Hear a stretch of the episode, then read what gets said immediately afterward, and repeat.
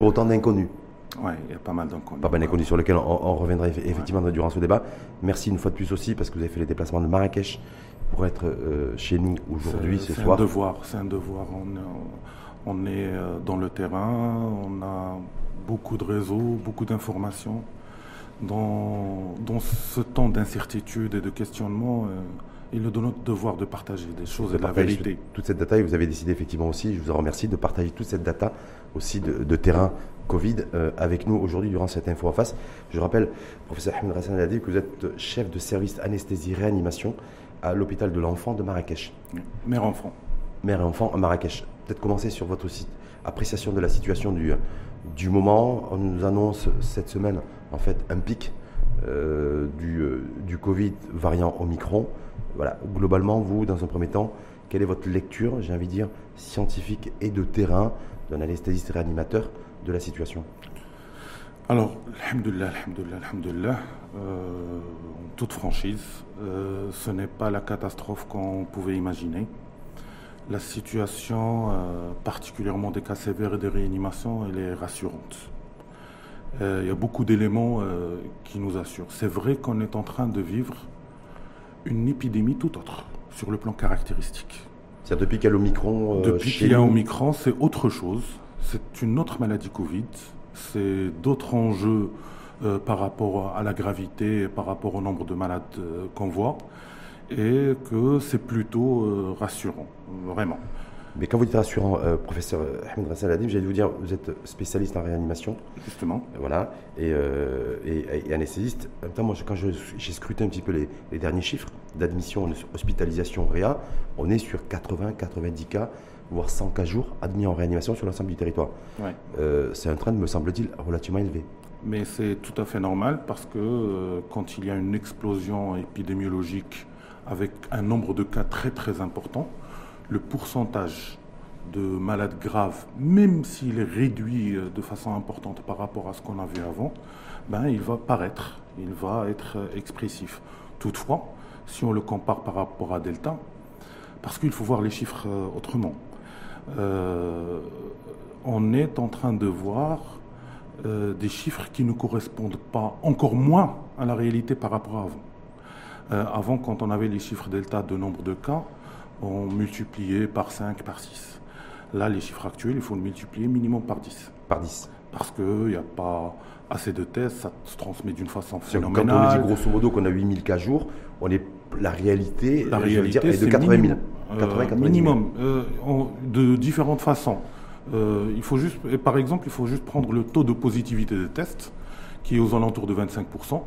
Alors si on faisait un million de tests, on pourrait avoir 25 000, voire, 250 250 000. voilà. 250 000. donc le taux de positivité des tests, il, est beaucoup plus pertinent en cette période que, que les chiffres en eux-mêmes.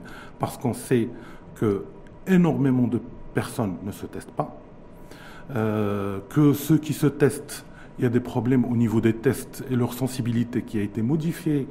Euh, avec le micron Avec le micron, oui. C'est-à-dire Parce qu'on nous dit que les, les tests, les, faux positifs, en tout cas précédemment, ne serait-ce qu'avec le Delta, je parle sous votre couvert, euh, on était entre 20 et 25%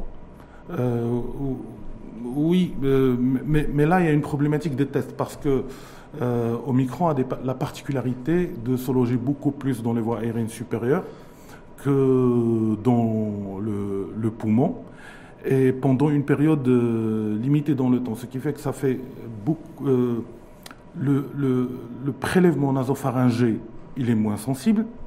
Il y a même une étude qui a été publiée qui a montré que la sensibilité des tests salivaires était de 100%, euh, alors qu'elle était de 70% par rapport à, Delta, et, et, que la sensibilité par rapport à Delta, elle a baissé. Donc, euh, c'est pour ça que certains sont en train de recommander que quand on fait un prélèvement, il vaut mieux euh, associer le prélèvement nasal et le prélèvement euh, salivaire. Donc de combiner les deux pour être sûr De combiner les deux parce que ça augmente la, la, sensibilité de ces tests. Donc ça veut dire c'est intéressant, le professeur Ahmed l'a dit, parce que donc vous dites concrètement avec Omicron, avec le variant Omicron, les tests de, de positivité, taux de positivité, en tout cas les tests PCR nasopharyngés, par c'est plus difficile. Enfin, on a, on, c'est plus du tout la même chose, la même configuration qu'avec avec le Delta précédemment. Et ils sont moins sensibles qu'avec Delta. par rapport au nasopharyngé. est-ce que ça veut dire, parce que par rapport à ceux qui nous écoutent, des personnes effectivement qui se font tester, euh, on leur dit c'est positif, ils refont un test négatif, on voit que c'est moins clair cette fois-ci. Ah, ah, là, que ce soit les citoyens, que ce soit les médecins, ils sont perturbés avec ce qui se passe actuellement parce qu'il y a, y a cette particularité des, des, tests et leur sensibilité et par rapport à la période aussi, à quel moment ça va être fait, mais aussi parce qu'on est en train de vivre plusieurs épidémies en même temps. Il n'y a pas que, que l'Omicron. Euh, il y a aussi la grippe qui, est, de retour. Il y a du virus respiratoire syncytial. Il y a d'autres euh, rhinovirus, par exemple. Ce qui fait qu'on a une symptomatologie qui est commune, qui se ressemble, avec euh, pratiquement les mêmes particularités, même par rapport au Omicron, certains symptômes qui nous orientaient beaucoup vers la Covid ils sont réduits d'une façon phénoménale, la perte de goût et la, perte, euh, de l'odorat. Euh, ce qui fait que sur le plan diagnostique, il y a des difficultés.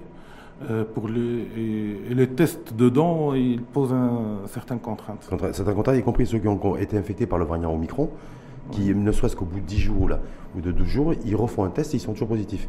Et ils disent, est-ce que, alors que les, symptômes sont dissipés. Mais ça, aussi, c'est une autre réflexion. Déjà, euh, euh, Omicron, euh, il a cette particularité par rapport à Delta, c'est qu'il contamine tout le monde. Personne n'y échappe. a priori, ou très peu en tout cas. Personne n'y échappe. qu'il soit vacciné ou pas, personne n'y échappe. avant, dans le Delta, on avait remarqué, il y, a, il y, a, des études qui ont été publiées qui ont montré qu'il y a une réduction de la durée, même si quelqu'un de vacciné ou d'ancien immunisé, infecté, euh, tombe malade, la durée, même s'il a une charge virale euh, au départ qui est la même, mais la durée de, contagion et de positivité, elle est extrêmement réduite. Euh, ce n'est plus le cas avec Omicron, parce que la durée de contagion, il est pratiquement, elle est réduite de un jour seulement. Il y a une mmh. étude qui a été publiée à trois jours qui a montré que en, comparant Delta et Omicron, c'est pratiquement euh, la même durée. Il y a une réduction de durée de un jour seulement. C'est à peu près quoi 6-7 jours la, contamination, la durée? Euh, Alors, en moyenne? il y, a seulement deux études qui sont publiées et, euh, une seule dont elle qui est seulement un préprint. Il faudra confirmer les résultats qui est au Japon. Euh, donc, euh, quand on est contaminé par l'Omicron, le pic il est aux alentours du cinquième jour. Cinquième jour, le pic. Et ensuite, ça commence à se, et ensuite, ça baisse. Euh, d'ailleurs, la dernière, elle a montré que au septième jour, 13% sont positifs. Hmm. c'est pour ça qu'il y a, cette, il y a une, toute une discussion sur la durée d'isolement sur le plan scientifique et qui fait que ces, euh, ces éléments-là sont à, lire avec euh, beaucoup d'attention. Parce que le deuxième élément important, c'est que même si c'est positif au bout de quelques, de quelques jours, de sept jours, ça ne veut pas dire qu'on est contagieux. C'est peut-être aussi du virus mort quand on a eu une charge virale importante mmh. et on a retrouvé les brins d'ARN. Euh, Donc il n'y a pas d'inquiétude forcément à avoir, même si au bout de 7, 8, 9 jours après l'infection, euh, au micron, que le test soit, euh, PCR soit positif Alors, la, PCR, euh, là maintenant, c'est les biologistes qui, doivent être. certains laboratoires au Maroc donnent les CT. Et donc, ce, ce, taux-là, il est important pour déterminer est-ce qu'il y a un risque de contagion important ou pas. Autre inconnu, parce que vous, en parliez d'ailleurs lors du démarrage du débat, c'est la charge virale. Est-ce qu'aujourd'hui, bon, je sais qu'il n'y a pas beaucoup de recul, le professeur l'a dit, mais voilà, est-ce que la charge virale est différente entre le delta et l'omicron euh, sur les individus infectés par le, Covid La charge virale elle est beaucoup plus importante. Ça a été attesté par plein d'études, euh, particulièrement chez les enfants et les jeunes, euh, particulièrement chez les non-vaccinés. même si la transmission elle est là entre tout le monde, mais la charge virale elle est moindre. Elle est moindre. Elle est moindre. Même si des fois, ben, on, se retrouve avec des cas Omicron ou des, ou des personnes infectées par le même variant, c'est-à-dire le variant Omicron, ont des charges virales différentes. parfois du simple au double, voire du, du simple au triple. Ça, c'est le système immunitaire. Je ne suis pas virologue euh, ou biologiste, c'est un peu au-delà de mes compétences. Euh, mais euh, en tout cas, ça se, transmet beaucoup plus. Mhm. et c'est peut-être lié beaucoup plus à ce tropisme des voies aériennes supérieures qu'à cette notion de charge, virale. En tout cas, la charge virale, pour moi, elle est extrêmement importante parce que c'est les mesures qu'on est en train de faire pour se prémunir. C'est vrai que ça contamine tout le monde, mais si on met un masque, si on aère, ben, la contamination, on limite, cette charge virale et si on limite la charge virale, forcément, on va limiter les conséquences. Comme on, est toujours, on nous dit, en tout cas les experts, on est toujours en transition entre le delta, même si le l'omicron est, est, devenu euh, dominant aujourd'hui, mais vous en réanimation. Aujourd'hui, est-ce que les personnes, patients qui arrivent en réanimation, euh, ont des, situations sanitaires euh, différentes avec l'omicron qu'avec le delta? Alors, vous dit qu'il y a plus de, il y a de moins en moins de, moins de saturation pulmonaire, ce qu'on avait avec le Delta, qu'on n'a pas forcément avec l'Omicron. Est-ce que vous confirmez?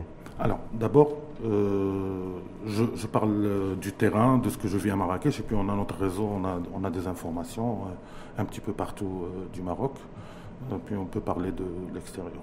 On a l'impression que d'abord, ça, ça n'a pas du tout le même impact par rapport au nombre de cas et par rapport à la situation épidémiologique.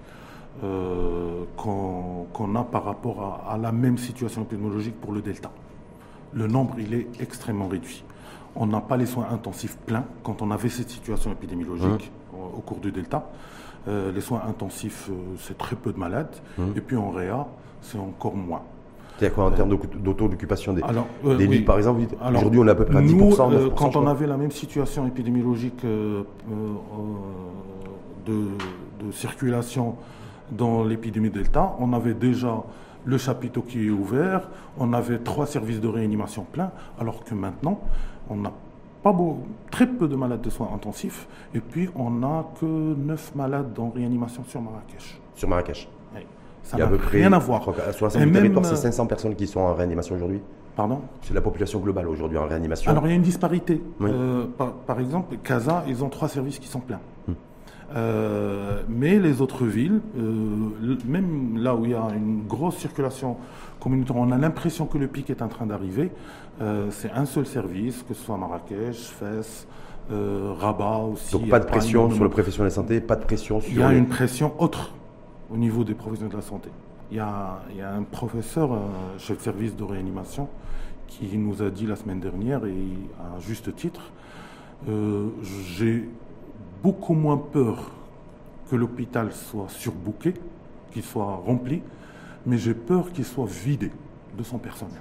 De son personnel Ah oui, on a, on a une épidémie dans les hôpitaux d'atteinte du personnel qui est phénoménale, qui fait vider les services et qu'on a, on a des difficultés à faire nous tourner nos services. C'est-à-dire que très souvent, quand on nous donne un bulletin, j'allais dire quotidien d'infection, on parle de la population générale, mais en fait, euh, dans cette population générale, il y a aussi et avant tout des professionnels de santé. Qui sont, qui sont confrontés à la contagion, ben, les professionnels de santé, ils sont en train de payer un lourd tribut en termes de, de, perte de temps de travail, parce mmh. qu'on doit les isoler.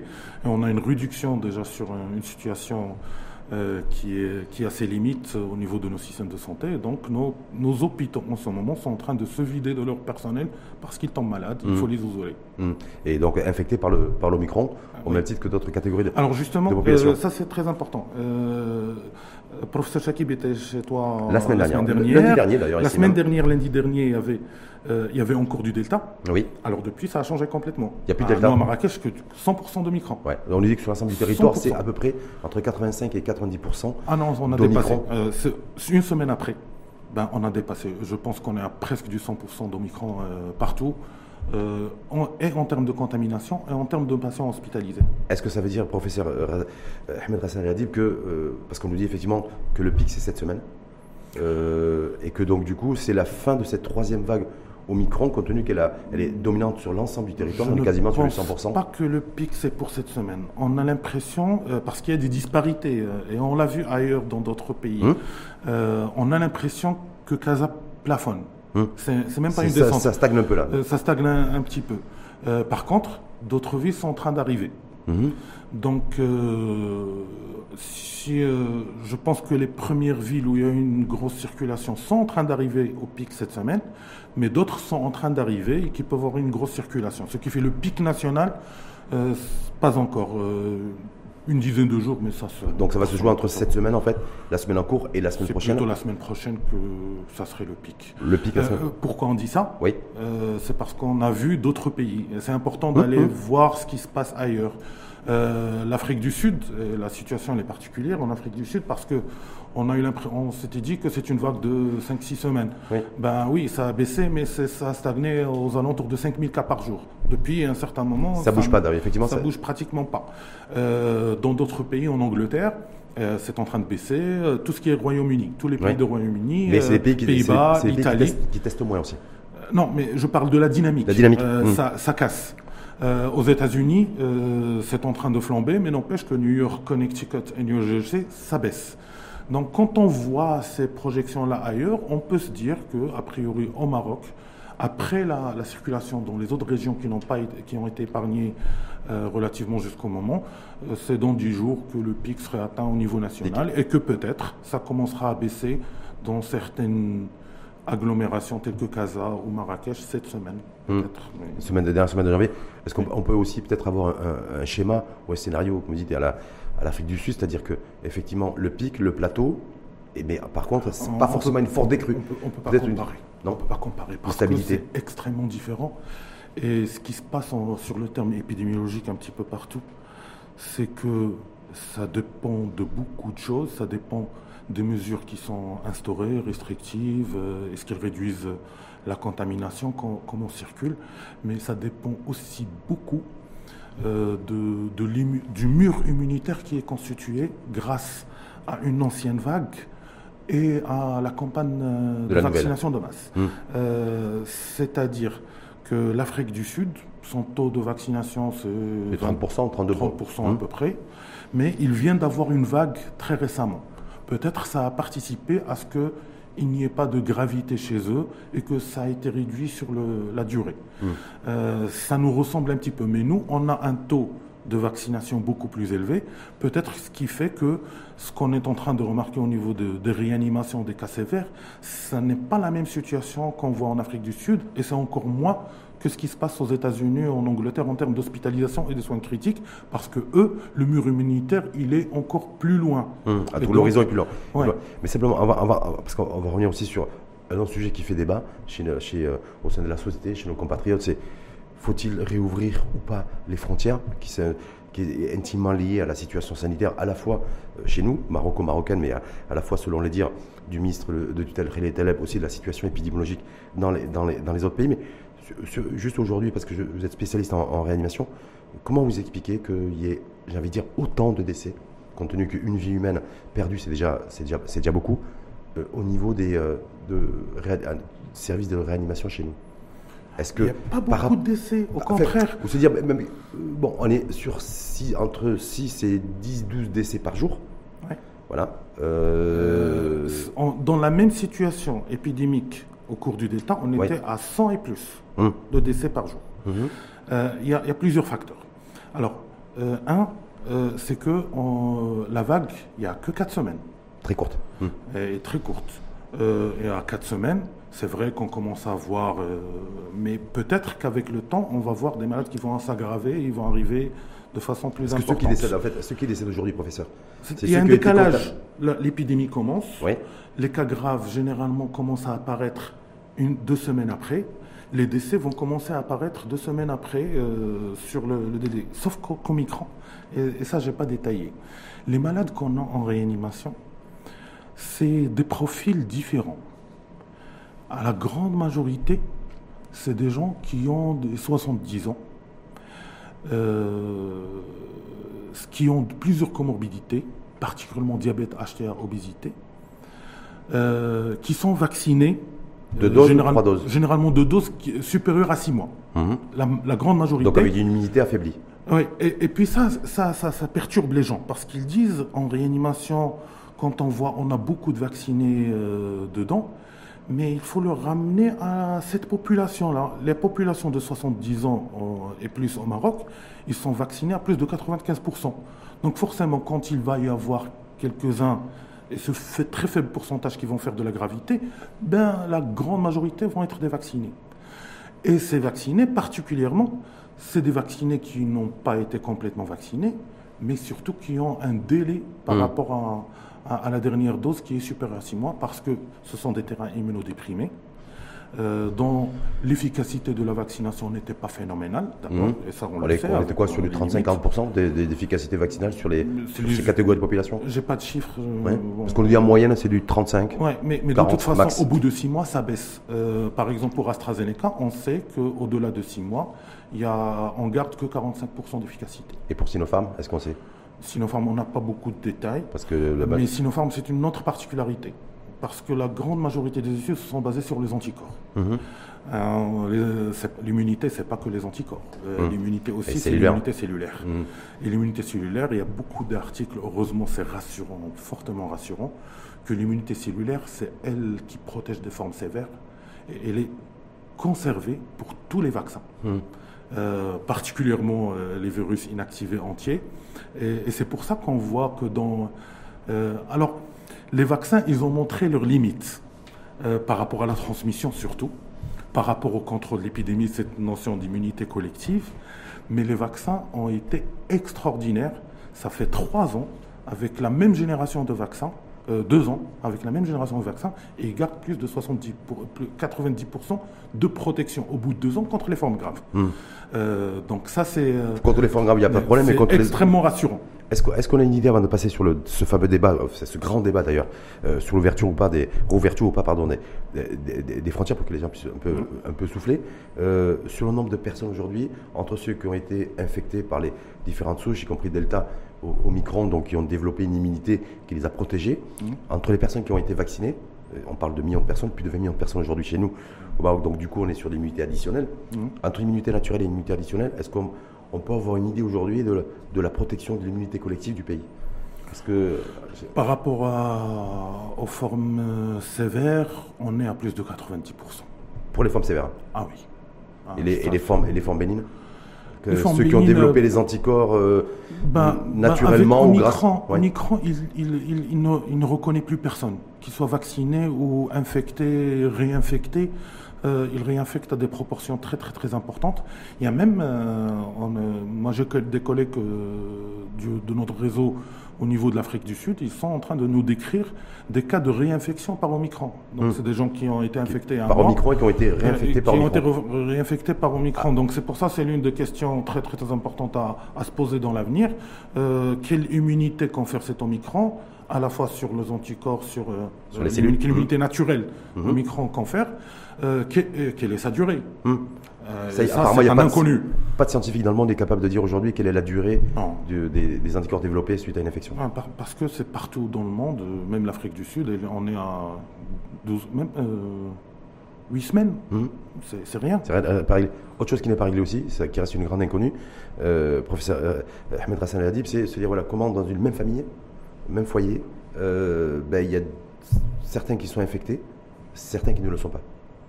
Alors qu'ils cohabitent quasiment H24, on est un peu dans la même configuration que les précédentes souches. Ça, reste, y compris avec le avec l'Omicron. Difficile de répondre, mais avec le Micron, on sait maintenant qu'il y a plus de 56% qui vont faire des symptômes. Donc on a énormément aussi- de porteurs asymptomatiques. Hum. Beaucoup de porteurs symptomatiques. Beaucoup de porteurs asymptomatiques. Est-ce qu'on a toujours des super contaminateurs? On avait ça précédemment, dans la, au début de la sûrement- pandémie d'ailleurs. Sûrement, parce que maintenant, avec Omicron, ça se confirme davantage que la transmission aérienne. Euh, hier, il y a une publication euh, de Hong Kong qui ont fait euh, les deux fameux malades, les, les contaminations dans un hôtel de confinement. Et donc, il y a des gens qui ont contaminé d'autres gens dans d'autres chambres dans l'autre bout du couloir. Euh, ça veut dire que ça confirme. Ils ont même fait des modélisations pour confirmer la, la transmission par l'air, comment il s'est faite. Donc, il y a une transmission aérienne. Et puis, euh, forcément, il y a des gens qui ont super spreader. Super, et d'autres qui arrivent à résister. Ce débat, entre vous en tant que scientifique, professionnel de santé, spécialiste en réanimation, anesthésie, euh, professeur Ahmed Hassan Hadim, sur la réouverture des frontières, on le voit aujourd'hui, il y a des voix qui, qui s'élèvent pour dire voilà, qui, qui appellent en fait les pouvoirs publics, les autorités sanitaires et les autorités publiques à réouvrir les frontières pour des raisons économiques, sociales et aussi d'ordre psychologique. Parce que vous, en, tant plusieurs scientifique, éléments de, de réponse et de prisme. Chacun, il voit de son prisme, et puis le, le- les décideurs, euh, ils ont d'autres visions. D'abord, au départ, on était devant un inconnu, un mutant qui se transmet ailleurs dans un autre pays. On ne savait rien sur sa gravité. On peut comprendre que le principe de précaution prime. Maintenant, il est arrivé chez nous. On est en train de voir ses effets. On a assez de recul pour voir sa gravité. Il est en train de tourner d'une façon phénoménale.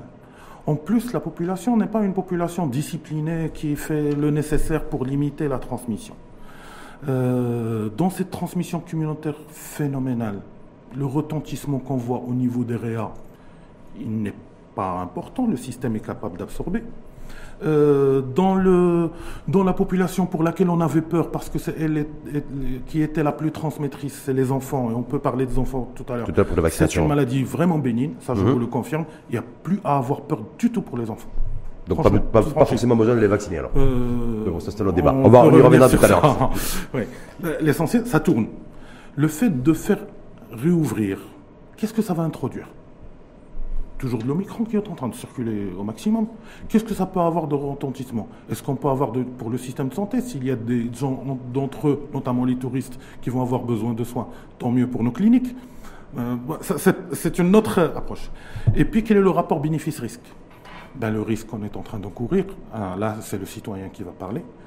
Euh, c'est catastrophique la situation de, de la fourniture. On a toute une économie énorme qui est basé sur le tourisme. Le, risque économique et de pauvreté et de décès et d'insécurité, il est phénoménal. Donc vous êtes, le rapport bénéfice-risque, pour moi, il est, je préfère, en tant que médecin, souffrir, avoir plus de malades. Et avec Omicron, on a moins de décès, alhamdoulilah.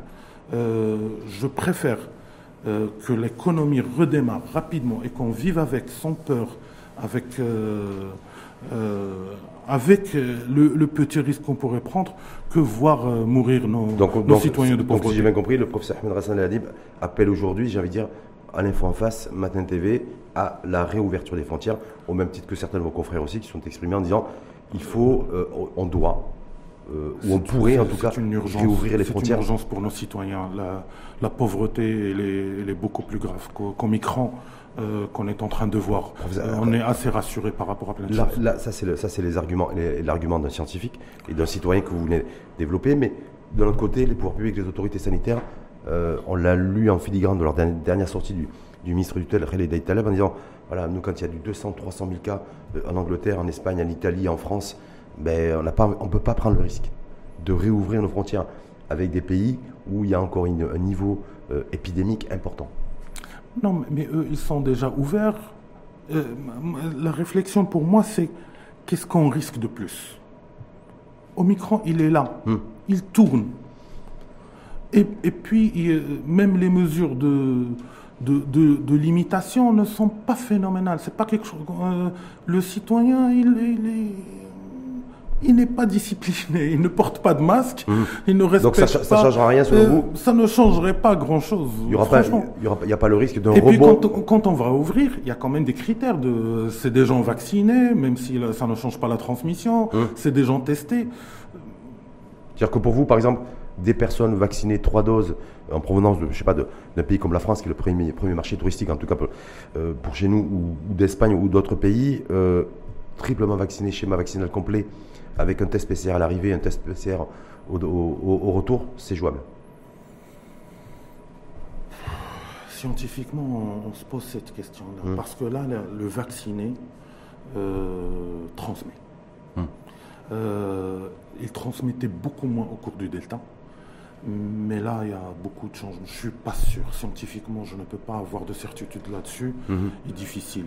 C'est pour ça que les autorités s'appuient, euh, d'après mes dires, euh, d'après ce qu'on m'a dit, là-dessus, pour dire voilà, tant qu'il y a un niveau, une dynamique euh, épidémiologique euh, aussi importante, même si, ça, même si ça baisse un petit peu dans certains pays européens, en tout cas les pays émetteurs de touristes chez nous par exemple, il y a encore un niveau trop élevé pour qu'on puisse réouvrir. Voilà, ça c'est la position un petit peu des, autorités publiques. Je l'aurais compris s'il y a d'autres mutants qui sont en train d'apparaître, hum. qui sont plus graves, qui vont supplanter euh, l'Omicron, euh, que le Delta soit toujours euh, existant. Là, là, Omicron, il a supplanté Delta partout. Hum. Donc il y a de toute façon le micro, il est partout. Et l'Omicron, euh, c'est pour ça l'Espagne, par exemple, sont en train de dire euh, il y a des territoires occupés qui ont pris des décisions d'ouvrir. On va y revenir Il d'ailleurs, parce que c'est le schéma. il y a l'Espagne euh, qui s'est dit peut-être que c'est une très bonne chose. Il y a, il y a certains scientifiques qui disent, euh, quoique moi je ne suis pas d'accord du tout, euh, laisser circuler, ça Oui. va conférer une immunité. Oui. Euh, non, ça c'est trop excessif. C'est trop excessif Est-ce qu'il n'y a pas un fond de vérité aussi? Oui, aujourd'hui, euh, les pouvoirs politiques ne peuvent pas prendre de la décision effectivement de dire en tout cas publiquement, il faut laisser circuler le virus. Peut-être que nous d'ailleurs c'est une décision aussi qu'on a prise de faire circuler le virus. Israël, c'est ce qui vient de le pouvoir israélien, les autorités sanitaires israéliennes, c'est aussi la décision qu'ils ont prise. hein. Donc euh, interdiction de, de- de tests de dépistage massif, réservé qu'aux plus de 60 Eux, ans. ils peuvent se permettre Oui. parce que leur système est capable d'absorber. Mhm. Nous, on a un système de santé qui a énormément de limites. Et, et c'est, je pense que c'est l'une des, des leçons majeures qu'on est en train de discuter depuis plus de deux ans. Et il faudrait revoir et refondre le système de santé pour qu'il soit cette capacité de détente, euh, les ressources humaines, les motiver. Il y a beaucoup de choses au niveau du système de santé parce que notre système de santé, il, est, il a énormément de limites, particulièrement au niveau des ressources humaines. Euh, là, quand on se dit à Casablanca, par exemple, il y a déjà trois services qui sont pleins, le retentissement, euh, c'est pas mineur, parce que il y a d'autres malades qui, qui ont besoin de réa. Euh, des accidentés, euh, d'autres pathologies. Et il y a les blocs opératoires qui doivent marcher parce que pour ouvrir de nouveaux services de réanimation sur Casa, par exemple, mais on va pomper sur le personnel qui est dans les blocs opératoires ou dans d'autres services. Donc on euh, déstabilise en fait des, ah des- ben, on des centres de soins. Et donc, si on laisse circuler d'une façon très très très importante, euh, c'est pas bon pour nous. Euh, c'est illogique. Peut-être. C'est pour ça que les autres pays qui ont des capacités phénoménales, ils peuvent se, remettre- se permettre de faire ça. Ça, c'est à mesurer. Je, je pense pas que j'ai l'aptitude de juger. Euh, Bah, en tout cas, d'un point de vue scientifique, et euh, vous êtes pour la rouverture des frontières. Vous dites de toute façon, c'est pas parce qu'on va réouvrir les frontières qu'il y aura un bon ou un rebond euh, il y a épidémiologique. assez de, mais euh, d'un- point de vue citoyen d'abord. Moi, je, euh, je pense que le retentissement pour mes citoyens, euh, il est beaucoup plus grave euh, par rapport à, à la fermeture qu'à par rapport à la circulation d'Omicron. En tout cas, réouverture ou pas, la décision ça va être prise euh, d'ici la fin du mois, à peu près deux Mhm. semaines, puisque le target, l'échéance, c'est le 31 janvier. Certaines voix euh, que j'ai contactées ce week-end me disaient Oui, mais nous, notre crainte en tant que scientifique, indépendant, hein, euh, c'est euh, ben, que, les pouvoirs, que le pouvoir public sanitaire et les autorités sanitaires, voilà, on va attendre encore un peu, parce qu'après l'Omicron, avant l'Omicron, on a eu le Delta, mais après l'Omicron, on aura certainement un autre variant. Et que tant qu'on n'a pas à peu près cerné, j'ai envie de dire, le profit du nouveau variant, eh bien peut-être qu'on ne prendra pas le risque, ou peut-être qu'ils ne prendront pas le risque de réouvrir les frontières. Est-ce que là aussi, voilà, ça- est-ce que vous Euh, a comprenez ce, Il y a une part de raison. Il y a une part de raison. Euh, parce que là, on avait le premier variant initial, le premier, la souche initiale. Est arrivé Alpha, qui était sept fois plus transmissible. Est arrivé Delta, qui est sept fois plus transmissible. Est arrivé Omicron, qui est encore beaucoup plus transmissible. On n'en sait pas si euh, euh, c'est ça la crainte. Sauf que c'est en train de s'affaiblir.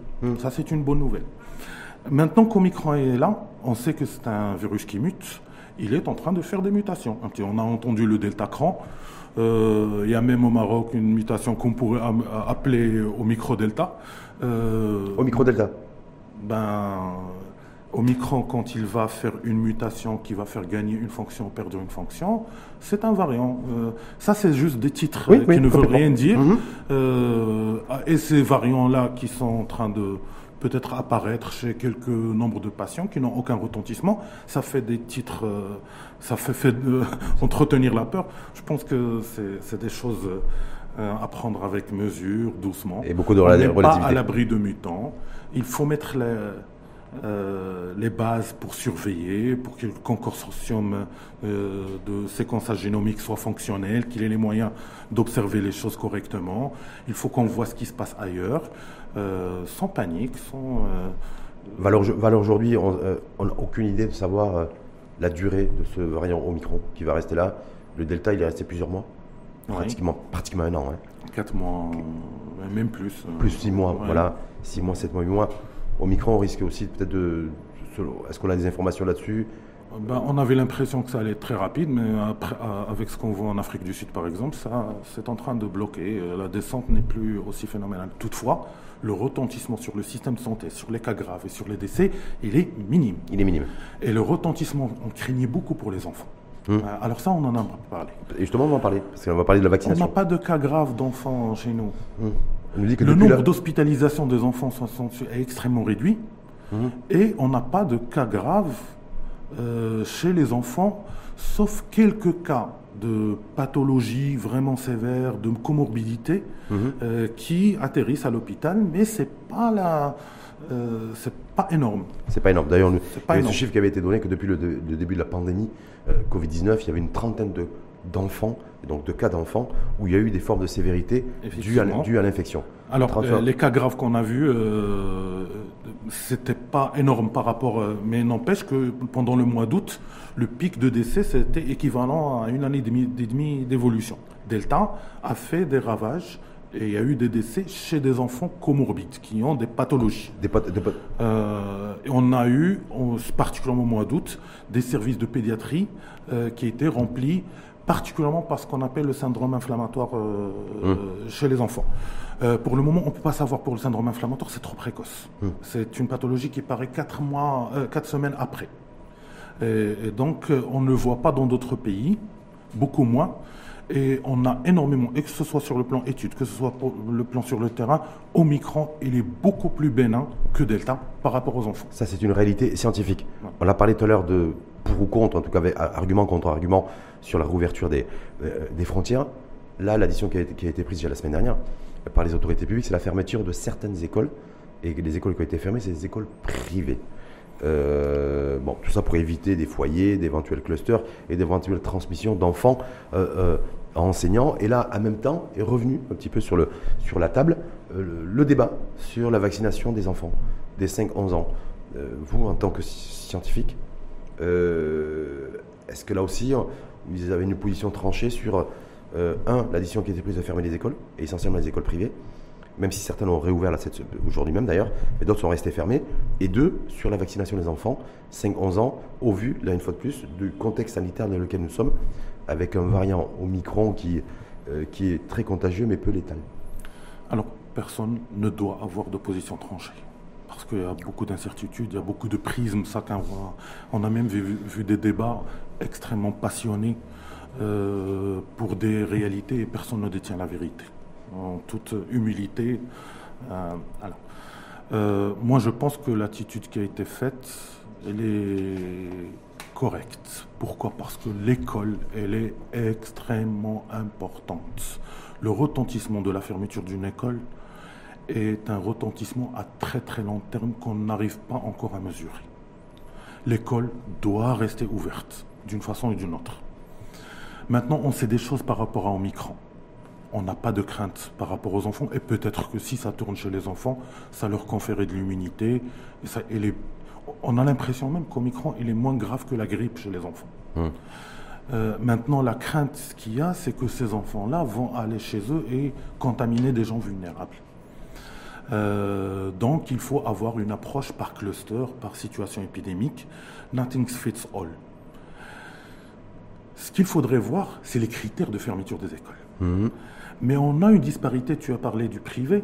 Ben, les privés, ils ont les moyens de tester leur... Euh, leur, euh, leur euh, ou de, ou, de les, ou de les faire tester par les parents. ou de le faire tester par les parents, ce qui fait qu'ils ont une capacité de réponse plus rapide et ça mm. peut donner l'impression qu'il y a une équité dans la décision et dans... je n'ai pas la compétence. Franchement, je pense l'école, elle est très très importante. Il faut tout faire pour, la maintenir ouverte. Pour la, maintenir ouverte, peut-être discuter les critères de fermeture des mmh. classes et des écoles en fonction d'une situation épidémique pour que les vulnérables à la maison ne, ne soient pas euh, transmis. Mais c'est très difficile. Les pays sont en train de patauger dans ces discussions. Complètement. D'ailleurs, essentiellement, essentiellement la France et l'Hexagone en particulier. Mais sur la vaccination, un petit mot là-dessus. Sur la vaccination. Sur les 5-11 ans, est-ce que vous, vous considérez que. Je suis de plus en plus convaincu qu'il ne faut surtout pas obliger l'obligation est, euh, quelque chose euh, euh, scientifiquement. Le rapport bénéfice-risque, hein, ça c'est personnel, ça n'engage que moi. Le rapport bénéfice-risque de la vaccination chez la population des enfants n'est pas très clair. on peut le comprendre chez les vulnérables. Les Mmh. enfants cardiaques, épileptiques, ils ont plus de risques d'attraper la maladie, ils ont plus de risques de faire les, les formes de MISC, ils ont plus de risques aussi de faire le Covid lent, et ça, le Covid lent, on ne sait rien par rapport au Covid lent, ni chez la population adulte, ni chez, les- chez la population des enfants, euh, à long terme, qu'est-ce que ça va donner? Et donc, euh, et puis aussi la discussion autour des, des vaccins, nouvelle génération, qu'est-ce que ça donne Qui les arriver d'ailleurs au mois de mars. alors, scientifiquement, on, on sait des choses. Il y a des pays qui nous ont précédés euh, et qui ont, on a des études sur la vaccination des enfants. Toutefois, les études qui ont été faites avec la- l'ARN messager, c'est des études qui sont promotionnées par l'industrie pharmaceutique. Donc, forcément, on peut craindre qu'il y ait euh, qu'il y ait de l'intérêt dans les résultats et sur l'efficacité. Euh, toutefois, euh, ce qui est extrêmement rassurant, euh, il y a des études qui ont de pharmacovigilance de, de, de, de- de- de structures indépendantes qui ont montré que les craintes qu'on avait sur le myocardite par rapport à la- à l'ARN messager, c'est zéro. Chez les enfants de moins de 12 ans, ils n'ont pas de myocardite avec les vaccins ARN messager. Ça, c'est très rassurant en termes bénéfice-risque. En termes de bénéfice-risque, on sait, euh, et ça a été publié aussi pour le, Sinopharm, euh, la population de 2 à, à 17 ans, euh, il n'y a pas de risque. Hmm. Alors personnellement, euh, comme je, je ne peux pas me substituer aux gens spécialistes de la vaccination, de la virologie, de l'immunité, et, et, euh, à chaque fois quand je réfléchis à cette question, je me dis qu'est-ce que je fais pour mes enfants? voilà. Euh, j'ai deux enfants que qui sont plus de 12 ans que j'ai vaccinés euh, normalement parce que Delta, on avait des éléments qui montraient que ça réduisait la gravité, la transmission, beaucoup de choses. Au moment de Delta. Maintenant, au micro, on a de nouvelles données. Euh, je ne suis pas sûr que je vais rajouter la troisième dose, mais avec un vaccin inactivé, c'est safe. Je vais renforcer leur immunité à long terme et particulièrement l'immunité cellulaire. Donc ça, je le ferai. Hmm. Pour mon enfant qui a moins de 12 ans, euh, c'est vrai que c'est une, relativement une grippette, mais j'ai encore des inconnus par rapport à est-ce qu'il y aurait un mutant qui va arriver?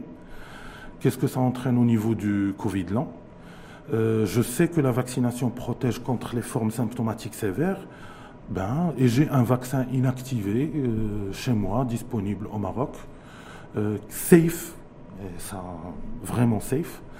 Euh, ben, je vais le protéger. Je préfère le protéger avec un truc, une technologie classique que je connais, même s'il n'est pas vulnérable. Donc, si mon enfant était vulnérable, je ne discuterai même pas. Euh, maintenant, ça c'est per- personnel, c'est mon prisme, c'est d'après mes lectures, c'est d'après ce que je vois sur le terrain.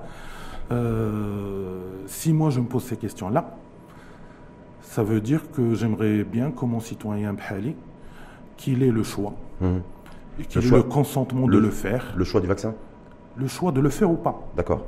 Donc il doit être consentant et qu'il le pense pour euh, parce que maintenant la réflexion n'est plus comme dans Delta, c'est une réflexion collective parce qu'en en vaccinant un maximum, on va protéger les autres. Mhm. Ça c'est beaucoup moins euh, la vaccination ne- actuelle avec les technologies actuelles ne protège pas vraiment de la transmission. Donc, ben, on s'en euh, est rendu compte en tout cas avec le, le micro.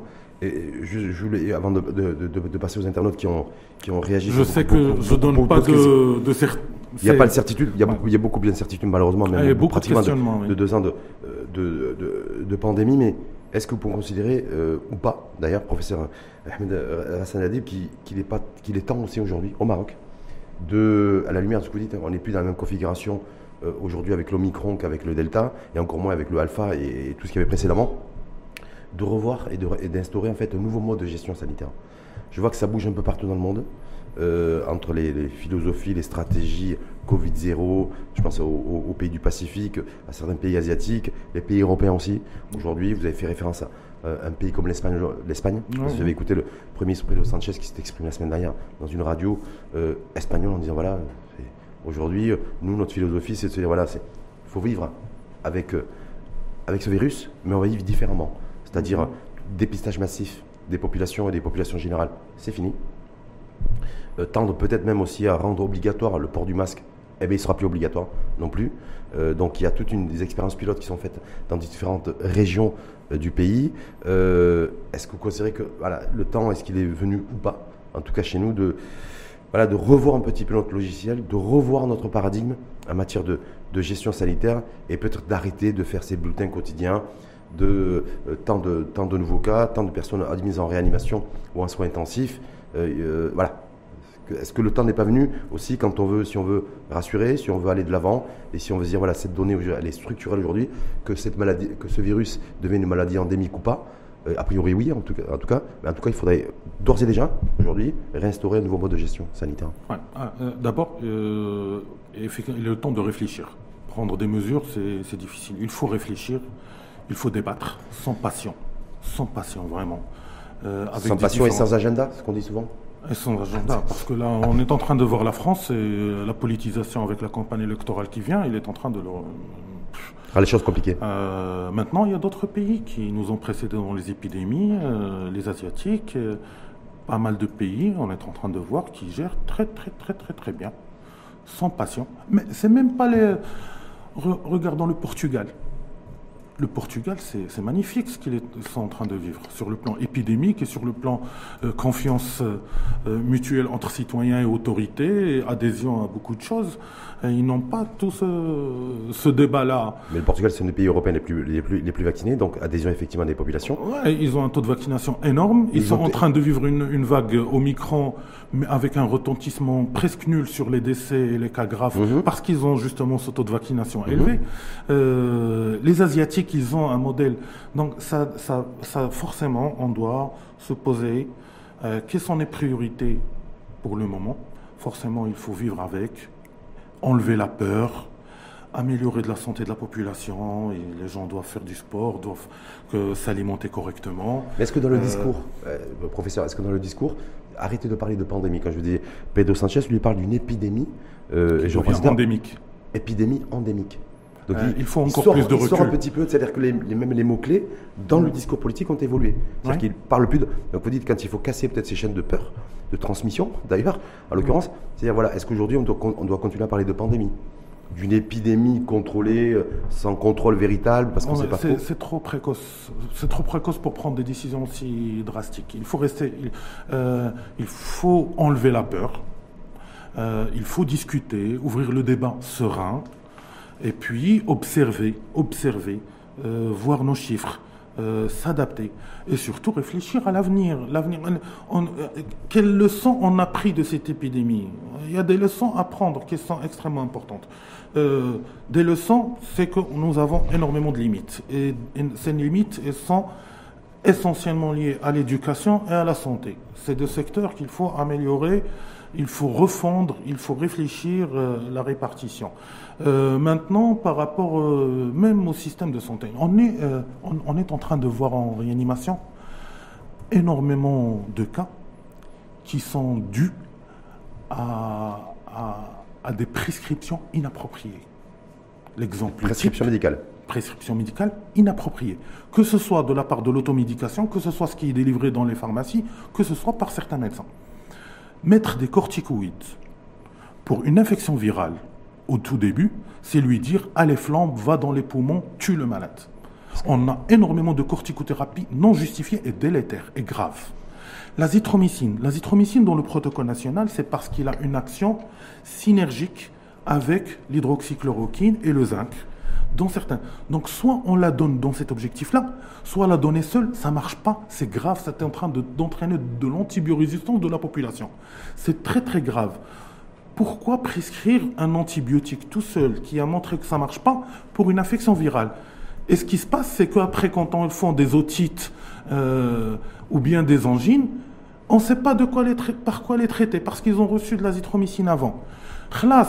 Il y a des gens qui prescrivent le tavanique, le, j'aimerais pas parler de des antibiotiques qui, ou bien des, certains antibiotiques qui, ne, qui n'arrivent même pas au poumon, dans les phases précoces. Donc on est en train de créer... par, par méconnaissance ou par, euh, par euh, enjeu, j'allais dire, de, par marchandising? Non, parce qu'il y a eu des choses, il y a eu des études qui étaient adaptées par rapport à une situation donnée, à des variantes données. Hmm. Maintenant, euh, on a une nouvelle situation. Il y a un protocole thérapeutique qui a été présenté là par les, autorités. Oui. Alors, soit on respecte le protocole selon ses principes, soit on ne le fait pas. Euh, si on ne va pas prescrire le traitement complet dans l'objectif antiviral dans la phase précoce, ben non, on donne que du symptomatique. Et peut-être qu'il faut mettre le paquet sur les, vulnérables.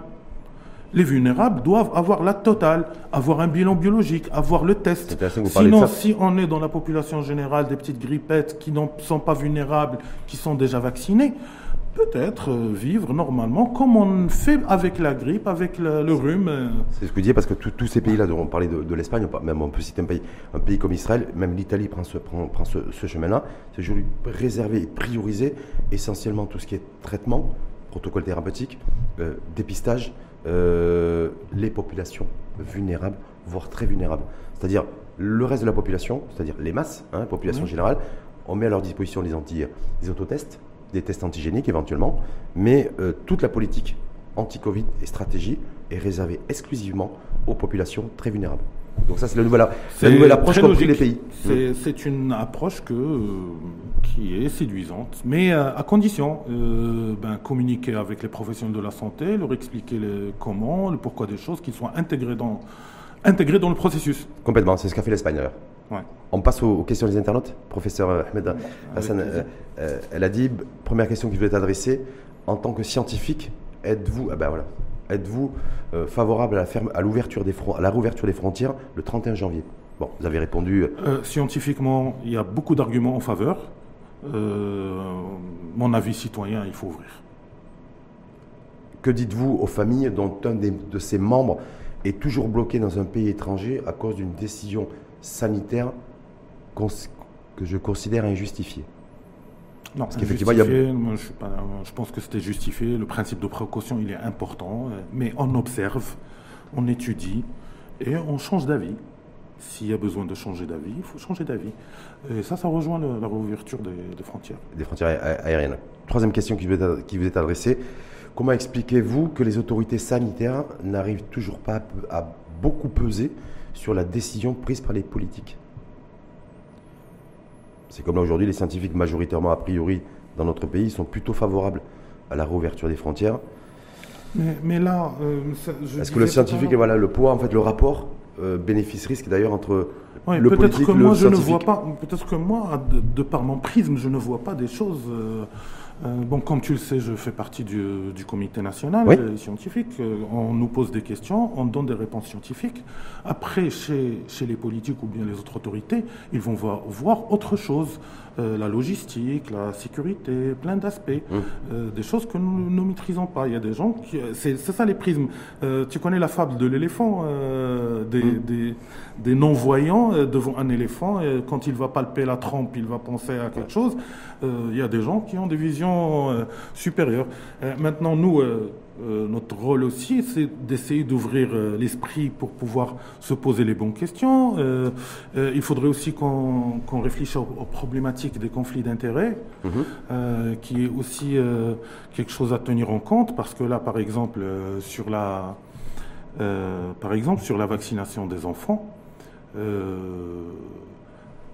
même si le comité ad hoc vaccination aurait recommandé la vaccination du vénérable, je pense que ça a été le cas, mais est-ce qu'on a la logistique de pouvoir avoir les doses spécifiques pour tel vaccin et tout ça? Ça, c'est une décision qui est géostratégique. Hum, hum.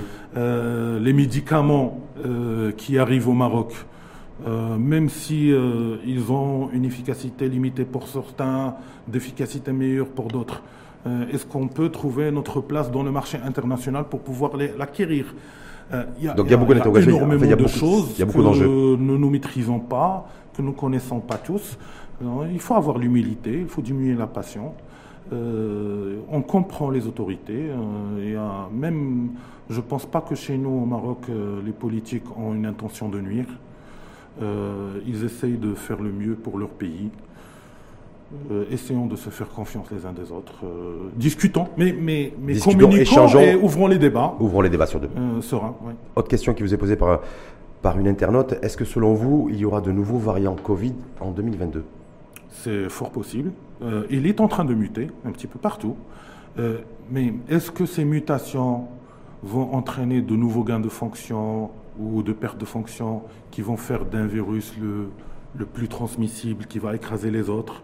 Et quel est son degré de gravité, c'est très très difficile de savoir, mais on a l'impression que ce, cet Omicron pourrait, espérons Allah, être le dernier euh, euh, qui écrase tout le reste qui va venir. En, tout cas, je lisais tout à l'heure un rapport, une, rapport, une étude de l'Agence européenne du, du, euh, du, médicament et qui, qui, qui disait que Omicron allait renforcer l'immunité collective des populations. eux aussi se sont précipités. Se sont précipités parce aussi. On ne sait pas jusqu'à maintenant quel effet sur le Covid long. Hum. Si on a un pourcentage très très parce qu'avec Delta, il y avait la, majorité des gens qui ont fait des, symptômes de Covid long en termes qui ont dépassé une année, c'est les gens qui ont fait des formes modérées.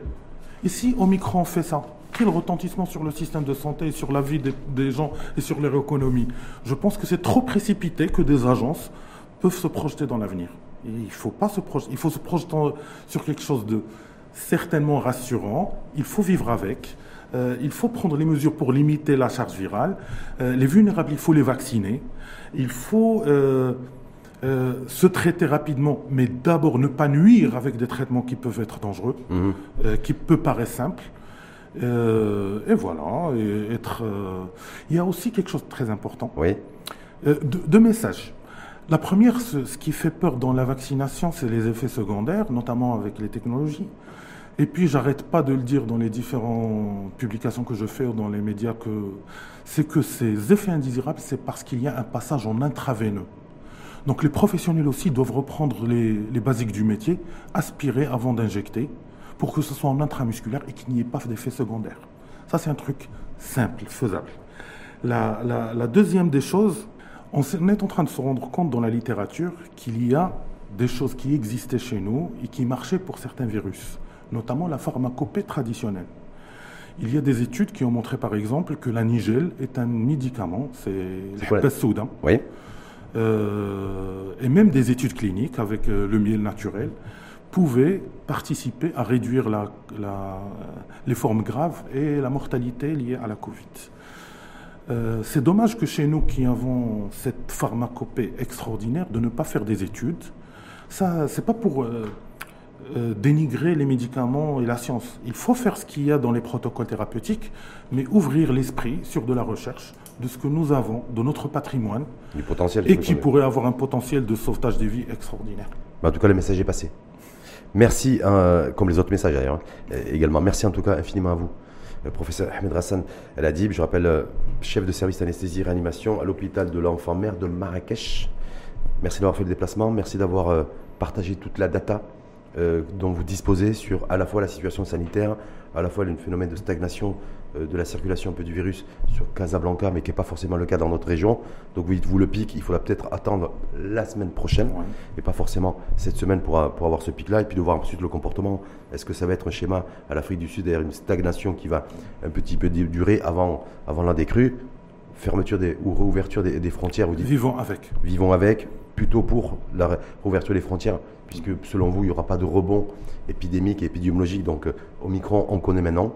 On ne connaissait pas fin novembre quand on a pris la décision de fermer, mais maintenant, on connaît. Et peut-être que réfléchir d'ores et déjà, en tout cas, un nouveau modèle de gestion sanitaire pour les prochains jours, pour les prochaines semaines, et pour, de manière à soulager les appareils cérébraux et, euh, psychologiques de nos chers compatriotes. Parfaitement. Merci en tout cas infiniment à vous et à très bientôt.